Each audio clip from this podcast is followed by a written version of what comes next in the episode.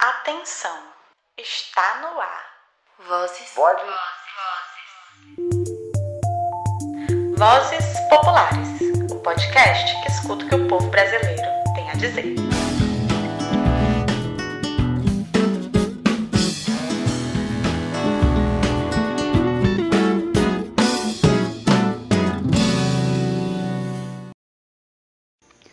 Olá, eu sou Karina, militante das Brigadas Populares da Bahia.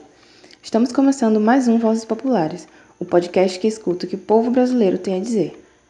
No episódio de hoje, em homenagem ao 8 de março, Dia Internacional da Mulher, reproduziremos a fala da camarada Isabela Oliveira, militante das Brigadas Populares no Espírito Santo, que ocorreu na live em comemoração aos 10 anos de Brigadas Populares. Na ocasião, Isabela fala sobre algumas mulheres, em especial suas avós, e a importância que essas tiveram na sua formação como sujeito e militante.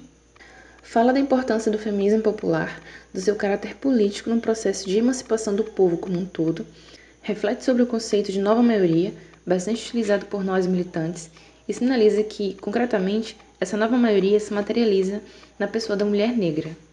Traz a importância de construir e compartilhar o cotidiano com as mulheres e perceber o caráter revolucionário e transformador que esses espaços podem proporcionar. Ressaltando a responsabilidade das brigadas populares em construir uma militância feminista, assim como desafiar na prática as estruturas de poder masculino. Não menos importante, construir praticamente um feminismo verdadeiramente revolucionário e popular, protagonista na luta pela transformação da sociedade. Com a palavra, Isabela Oliveira. Eu hoje também, né, queria falar um pouco, eu vou, sou uma, agora eu estou contadora de caos, né, vou contar uns causos aqui da história das brigadas, porque eu acho que contar causa é importante. Tem algo da nossa resistência que não está registrado em livro. Tem algo da nossa resistência que não está materializado em tese. E isso não significa que nós não somos intelectuais, intelectuais viu? Acho que eu tenho, né, o Gabriel trouxe isso com muita evidência, eu quero frisar. Tem algo da nossa resistência que está passado na oralidade, porque a conspiração é tanta que você não anota, você conspira, você conta, você fala, né? Você passa para frente, né? Quase como se você estivesse também aí cultivando um segredo de resistência que você está passando para o outro, que você está compartilhando com o outro. Então é por isso que hoje eu, a, a, o que eu vou, o debate que eu vou trazer aqui, está todo pautado pela contação de causa, porque eu acho que contar causa é, é conspirar também, né? É, e eu queria começar contando um pouquinho sobre a minha história, porque eu acho que a maior parte das pessoas que estão hoje nas brigadas, apesar de militar comigo há uma cota de anos, não sabe muito de onde que eu vim, quem eu sou, né? E aí eu fiquei lembrando aqui, enquanto as pessoas contavam, do primeiro espaço nacional que eu participei das brigadas lá no Espírito Santo, o Gabriel disse para mim assim, ah, né, a gente estava lá no meio de uma discussão sobre a disciplina das brigadas. E alguém, o Gabriel me soltou essa, disse: Ah, a Bela, eu reclamei que, né, naquela época a disciplina das brigadas não era das melhores, né? E aí o Gabriel deu aquela zoada breve e falou: Ah, mas é porque você vem de outra tradição e a sua disciplina é demais para nós. E aí eu disse: a minha disciplina foi forjada no fogo da luta de classe, camarada. E aí a assembleia inteira das brigadas caiu na risada. E, bom, acho que foi um momento de descontração, mas eu estou recordando isso porque, para contar um pouquinho de duas figuras que foram muito importantes, que me ensinaram a conspirar, mas que, sobretudo, foram duas figuras que me ensinaram muito sobre o que eu sou enquanto sujeito, né? É, eu sou neta de uma senhorinha, o nome dela é Dona Nazaré, e a Dona Nazaré saiu de uma cidade do interior daqui de Minas, é, e ela era militante é, da carcerária, da pastoral carcerária, num momento em que as igrejas evangélicas é que estavam em ascensão. E essa senhorinha, que era pequenininha, tinha, ainda media menos do que eu, ela passou a vida dela inteira brigando com companheiros de igreja, com, com quem quer que fosse, com pastor, com bispo, com quem quer que fosse, porque a minha avó reivindicava que aqueles que estão encarcerados não podem ser colocados à margem da sociedade. E aí minha avó tinha um programa de rádio numa cidadezinha do interior, que ela fazia todo dia o programa de rádio, toda semana a minha avó estava lá, batia marca e ia fazer visita nos presídios. E eu estou contando essa história é, para falar um pouco disso, né? Que quando eu encontrei nas brigadas uma formulação que falava que nós precisávamos olhar para a questão carcerária no Brasil e entender ela como parte desse processo de opressão, desse processo de desigualdade social, é, eu remeti isso à minha própria história e encontrei materializado intelectualmente algo que eu já também estava lá na minha formação, né, na minha formação de vida, de que todo preso no Brasil é um preso político. Nós não podemos virar as costas para aqueles que estão encarcerados no Brasil hoje. E eu aprendi isso ali, ó, na escuta, no cotidiano, com a minha avó, de que a gente não podia ter outra, outro projeto de emancipação que ele não fosse antiprisional. E a outra história que eu queria contar é da minha avó materna, que é a dona Emerenciana. Dona Emerenciana também era uma senhora que eu não sei se todo mundo conhece essa cidade aqui no interior de Minas, que é Carrancas, uma cidade que depois, né, depois de um longo processo intelectual e histórico, é, teve uma das principais revoltas de escravos em Carrancas, né? Então, minha avó, minhas raízes maternas são desse lugar.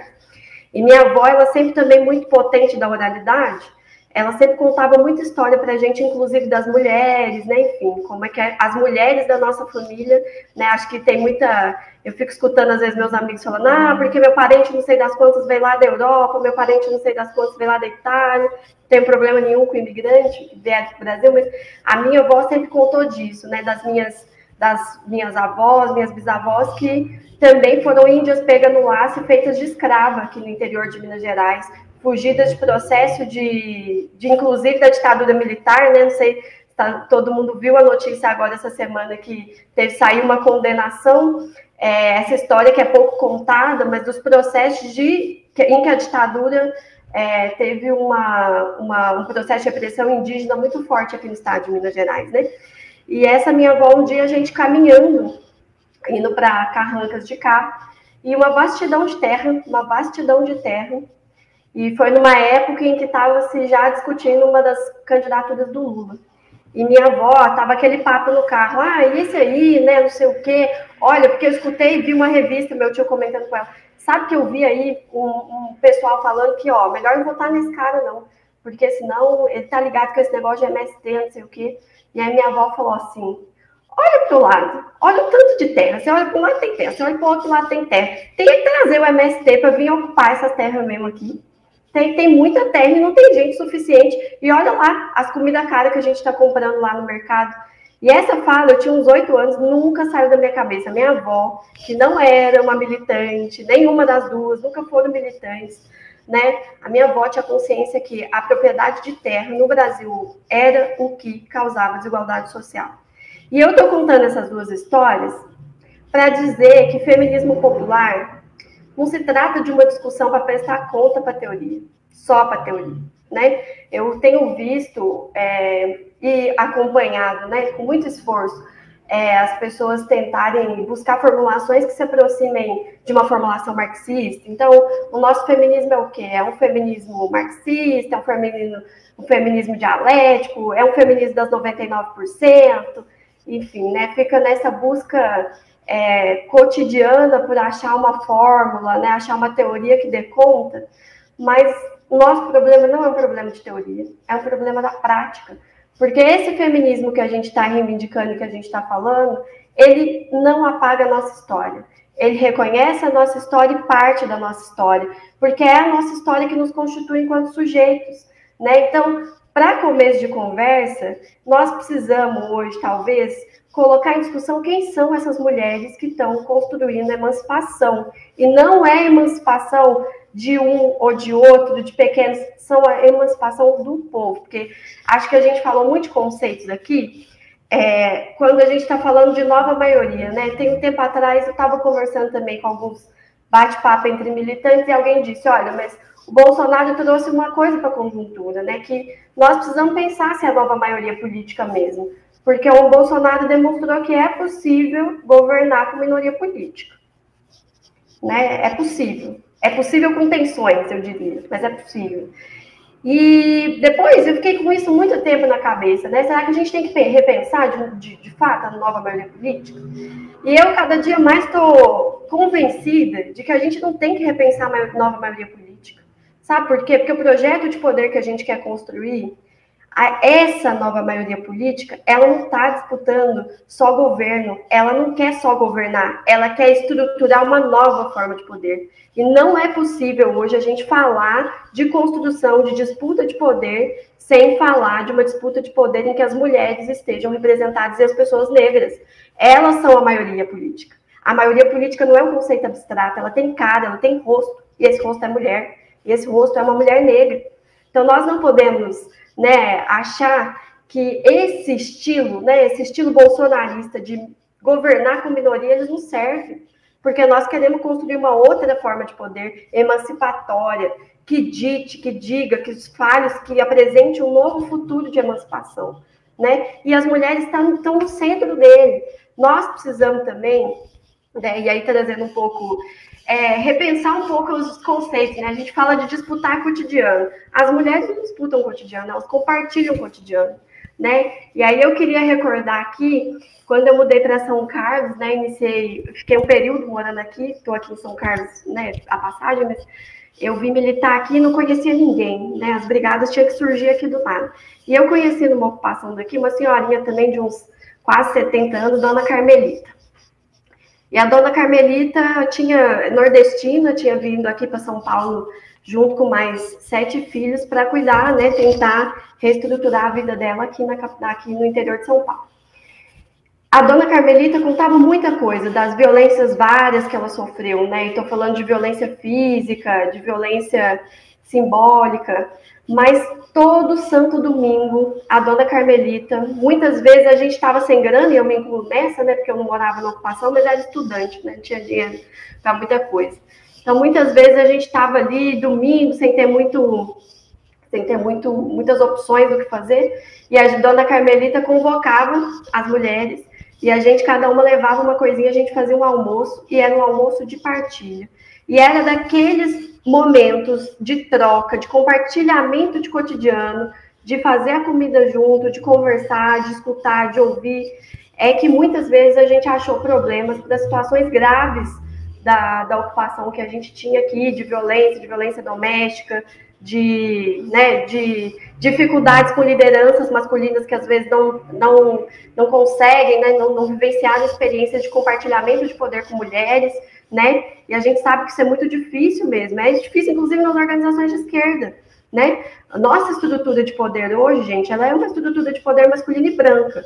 Quando eu estou dizendo isso, eu não estou acusando as pessoas brancas, eu estou acusando os homens, né?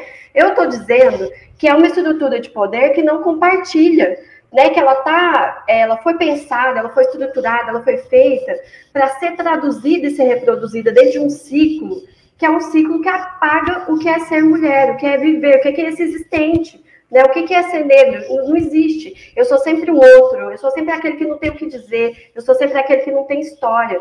Né? Então, se a minha música, se a minha celebração, se o modo como eu canto, o modo como eu compartilho a vida, né? ele, ele tem que ser apagado.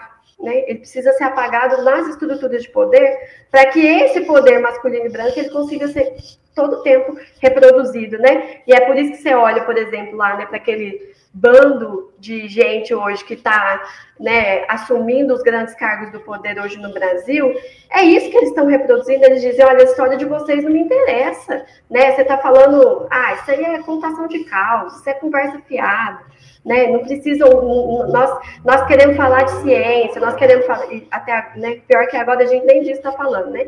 Eles não querem falar de ciência também mas tenta colocar como se a nossa história, aquilo que a gente partilha no cotidiano, fosse menos importante. E na verdade, né, gente, o que eu estou querendo trazer aqui é que feminismo popular é justamente isso, da gente buscar acolhimento, buscar outras formas de estruturar o poder que coloquem as mulheres no centro e que estejam compartilhando o cotidiano, não só disputando o cotidiano, porque o cotidiano a gente disputa com a direita, né? Entre nós a gente compartilha quilombo, é, quilombo, né? Falei quilombo sem querer, mas é isso também. A gente compartilha cotidiano e compartilha quilombo, né? E eu acho que né, durante toda essa minha história de lutas nas brigadas, tem muitas coisas que eu posso dizer dessa organização, né? Que é difícil, que é uma organização que a gente tem, né, justamente pela nossa trajetória, pela nossa diversidade, uma série de desafios a conseguir buscar maior coesão na organização, mas uma organização que sempre levou o debate do feminismo muito a sério, né? E levou porque nós mulheres sempre faltamos isso, né? Então nós nunca brincamos com a vida das pessoas. Eu acho que isso que o Gabriel traz é muito sério. Só quem está desconectado, nós não estamos conectados, porque a gente sabe a gravidade que é. E lá no território onde mataram a Kathleen, e sentir a dor daquela mãe. Então, quando a gente está falando de feminismo, nós estamos falando desse feminismo que sente, né? Nós estamos falando dessa militância que sente, que se sensibiliza, que se envolve, que se implica, porque política real, política orgânica, é essa política também do afeto. Não é essa política distante, em que o outro recebe, delega, está né? Tá delegado e ele vai falar por mim. É aquela política que dá o direito do outro dizer, que dá escuta, né? Que não disputa lugar de fala, disputa lugar de, de escuta, né? É isso que a gente está disputando, é desse feminismo que eu estou falando. E, e, a nossa responsabilidade quando a gente vai nesses territórios e se defronta com uma dona Carmelita, se defronta com uma Lu, né, que é uma militante de uma ocupação aqui de Santa Luzia, uma das principais ocupações urbanas aqui de Minas Gerais, que é a ocupação da Isidória, você olha para aquela mulher e você vê uma mãe chegando lá e fala: não deixar meu filho vir na escola hoje, porque a matrícula dele, aqui o nosso endereço está Belo Horizonte, mas ele está aqui na escola de Santa Luzia, porque o território está dividido. Ela abandonar tudo que ela está fazendo, pegar a matrícula, pegar a mão da criança, pegar a mão da mãe e baixar lá na Secretaria de Educação e não sair de lá enquanto o secretário não matricular a criança na escola. Né? É, é isso que eu estou chamando de feminismo. Né? Essa nova forma de fazer política, que não é nova, né? Que ela se renova, porque diante das, dos desafios conjunturais, uma coisa que a gente aprendeu, né? Eles olharam para a esquerda, gente, eles sabem fazer trabalho de base. A igreja sabe fazer trabalho de base, o bolsonarismo sabe fazer trabalho de base. Eles olharam para tudo que a gente fazia, o que, que eles foram lá e fizeram? Né? Tem a Record, a empresa de comunicação da direita brasileira. Né? Eles têm, agora eles têm meio de comunicação, eles têm rádio, eles vão fazer trabalho de base, eles compartilham o cotidiano. Então, quando tem uma morte lá numa periferia, quando a mãe perde filho, eles estão lá. A, gente hoje tem que renovar as nossas formas de luta. E esse renovar as nossas formas de luta é justamente para que a gente tenha essa inteligência política de que só repetir o que a gente já sempre fez não é suficiente mais para a gente encontrar soluções para os problemas dessa conjuntura. Né? Isso que o Gabriel está chamando de conspirar é justamente a gente, com a nossa inteligência coletiva, buscar formas da gente estabelecer estratégias de resistência, mas estratégias de emancipação. E essas estratégias de emancipação elas estão sendo construídas todo santo dia pelas mães de periferia que estão sofrendo com o, com o genocídio dos seus filhos né, principalmente o genocídio da juventude negra. Essa inteligência política, ela está sendo renovada e recompartilhada a todo momento pelas mulheres de ocupação, que diante de um desafio de violência doméstica, diante de um desafio de, né, de sofrer ameaça e ocupação, elas precisam se posicionar, elas precisam ter uma ginga para lidar com todos esses desafios, né? E essas mulheres estão ensinando que o jeito, esse feminismo autoproclamatório, né, ele não funciona na prática, né? Se você não está conectado justamente com, com aquilo que é real, com aquilo que as pessoas vivenciam, com aquilo que as toca, com aquilo que as afeta, né? Então, eu acho que é desse, quando a gente fala de feminismo popular, é muito menos reivindicar uma teoria, muito mais reivindicar um lugar de prática, um lugar em que a gente se encontre, se encontre enquanto sujeito, que a gente se acolha, para que a gente tenha força e para que a gente também celebre nós não podemos ser essa militância cabisbaixa, que está abatida, apaziguada pela conjuntura, porque nós somos resistência também. Nós nunca vimos uma Luísa Marim, né? Até você vê o que tem de fotografia dela abatida, é força. É também, né? A gente conspira para no momento certo ter força o suficiente para reivindicar outro lugar de emancipação. Então, quando eu estou falando de feminismo, eu estou falando disso. E eu acho que nesse aniversário das brigadas, né, é, e eu queria frisar bastante isso, assim, né, também nessa Assembleia de Vitória, nós acumulamos um debate que foi muito caro para as mulheres da organização, né, que foi fruto da luta política, fruto do entendimento coletivo, fruto inclusive de divergências entre nós.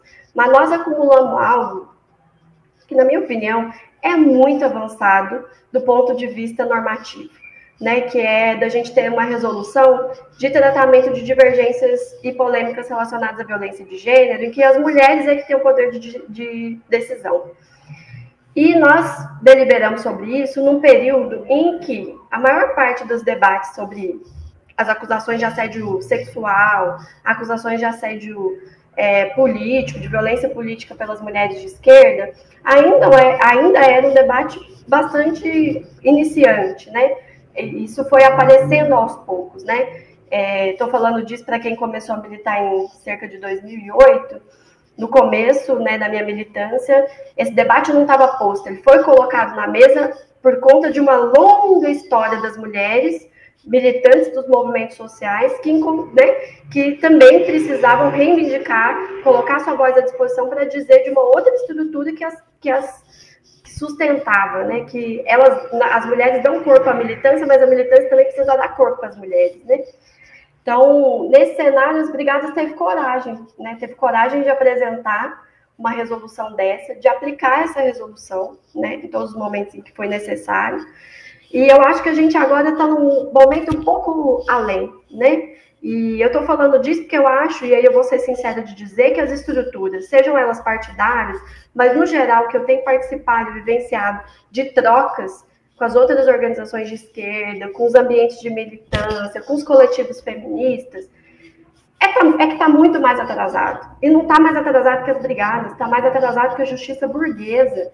Porque a gente sabe que o viés da punição ele é não é um viés hoje que a gente consegue achar para resolver os problemas de violência de gênero, porque a gente não diminuiu. E eu estou dizendo aqui, nós temos uma marca, né, um patamar, um marco, que é a Lei Maria da Penha, mas a Lei Maria da Penha ainda não foi suficiente para a gente avançar em termos de diminuição da violência contra as mulheres no Brasil.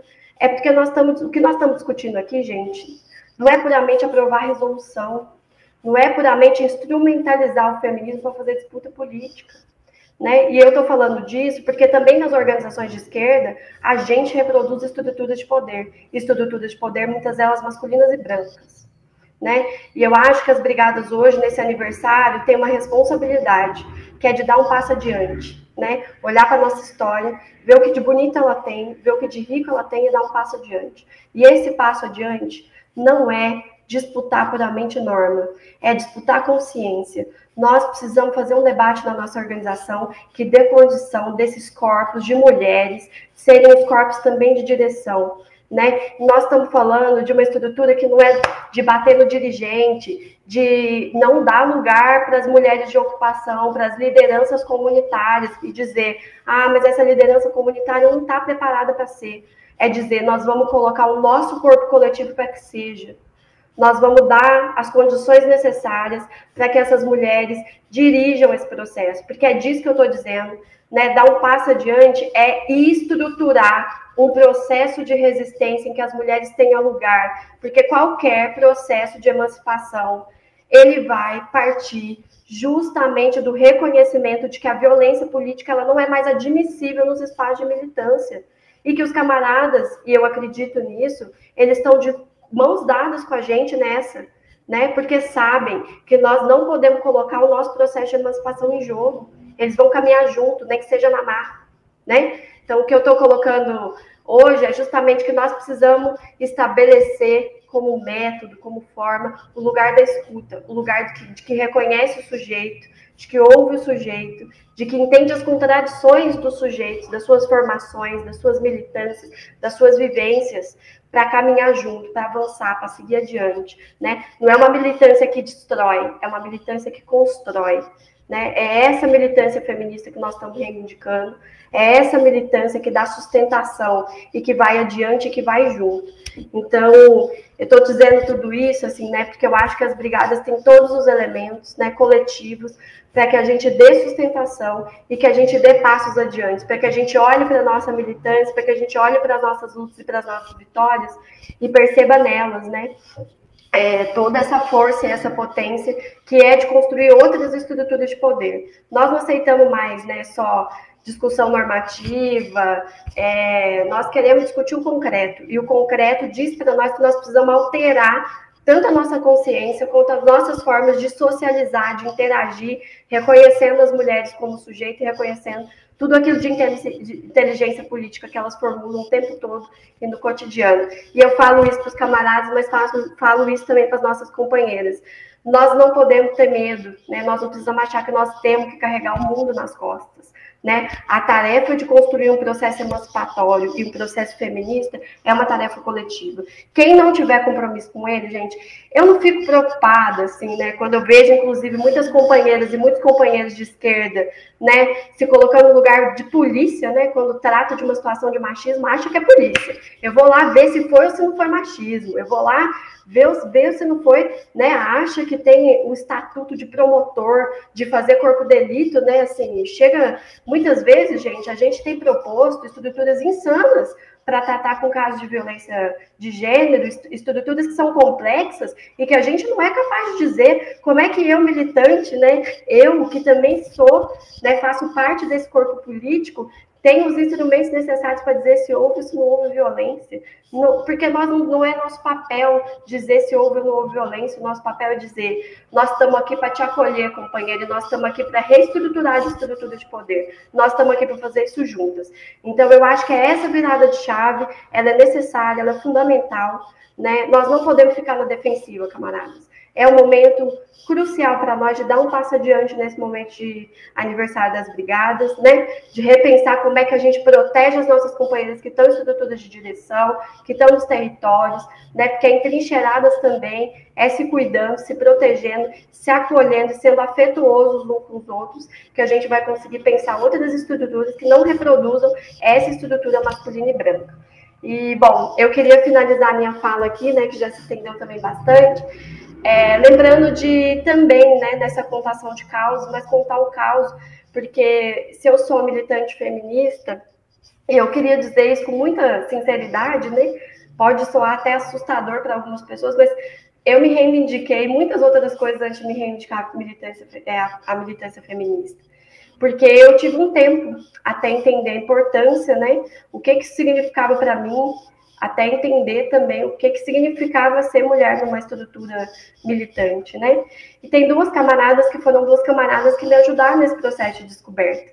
A primeira delas foi a camarada Jubavuso, porque antes de a gente militar juntas nas brigadas populares, a Jubavuso já era uma militante feminista, já tinha uma história de movimento social, né, linda, debatendo justamente isso, o lugar das mulheres nas organizações, nos movimentos sociais. E eu participei de um, uma atividade com a Juba Abuso, justamente que era para contar qual era, né? A Ju propôs uma atividade para a gente contar sobre as mulheres que influenciaram a nossa vida. E hoje eu vejo a importância que isso teve, justamente para eu reconhecer o quanto a formação dessas mulheres teve também peso, teve importância na minha formação de vida e militante, né?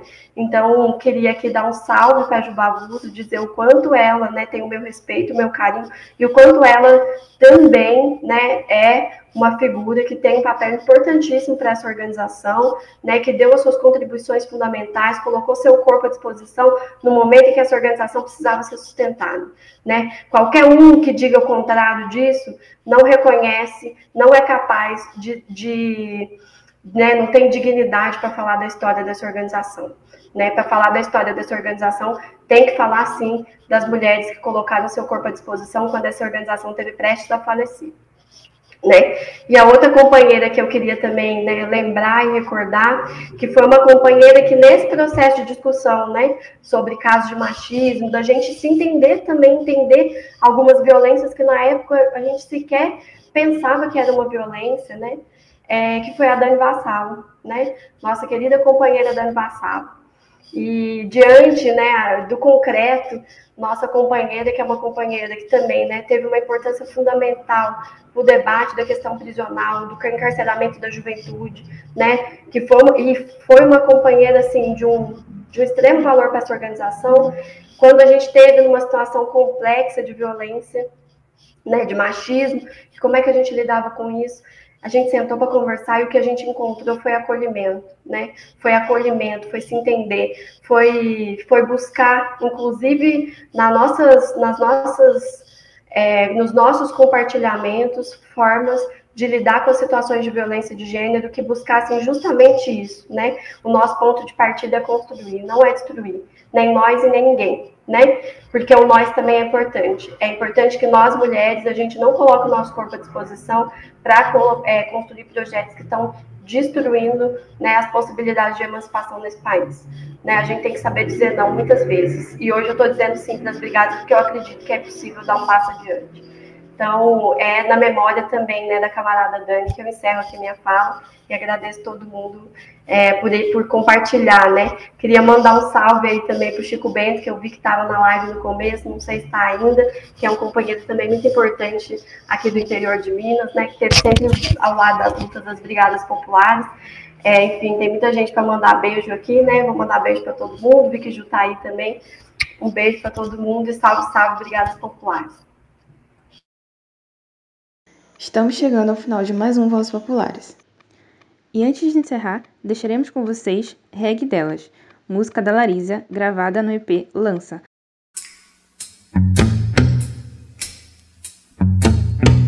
Quando minha mãe chama, eu vou. Hum. Quando minha mãe chamar.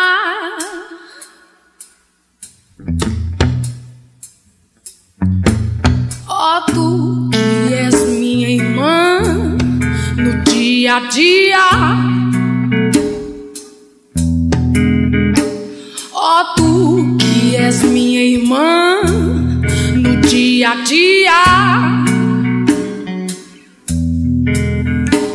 Desejo amor, força, coragem pra ti, minha filha. Desejo, amor, força, coragem pra ti, minha filha.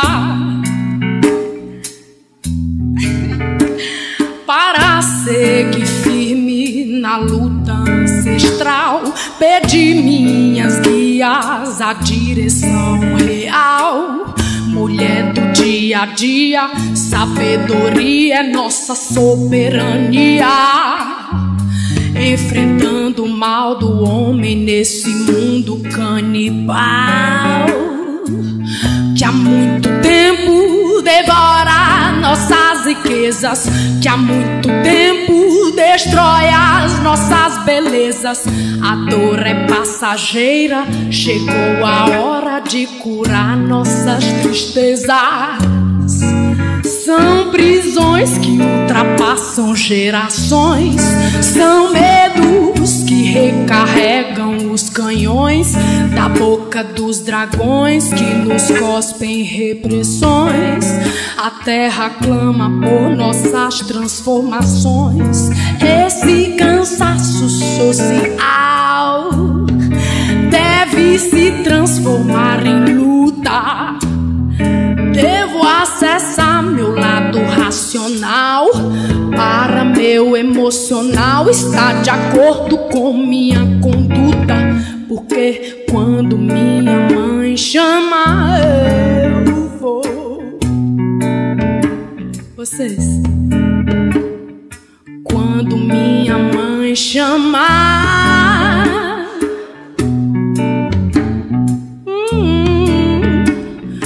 Quando minha mãe chama,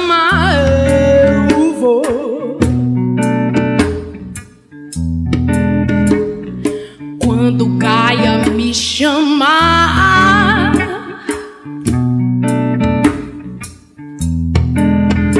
sagrado feminino, vamos procurar.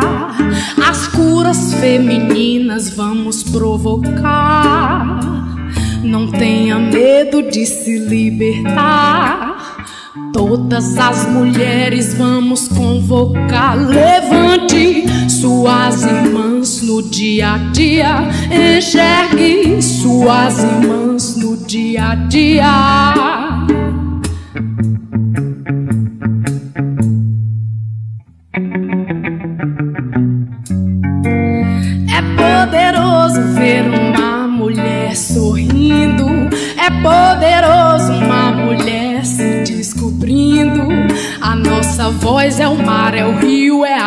Força do vento. Mulher nenhuma cede esse sofrimento. Mulher nenhuma cede esse sofrimento.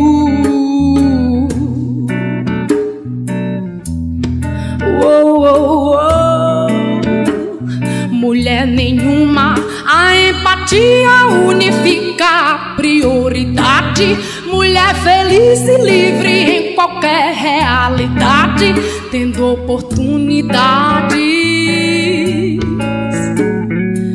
Salve a nossa diversidade, porque quando Frida me chama, eu vou.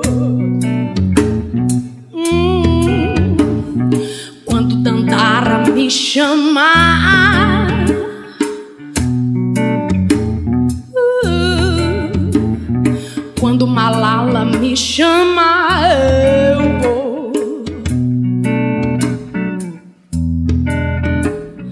Quando Dona Maria me chama,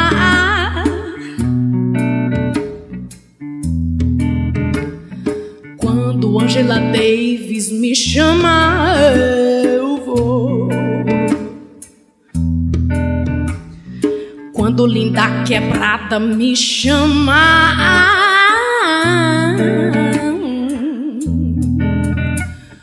Quando Violeta para me chama, me vou. Quando Marielle me chama.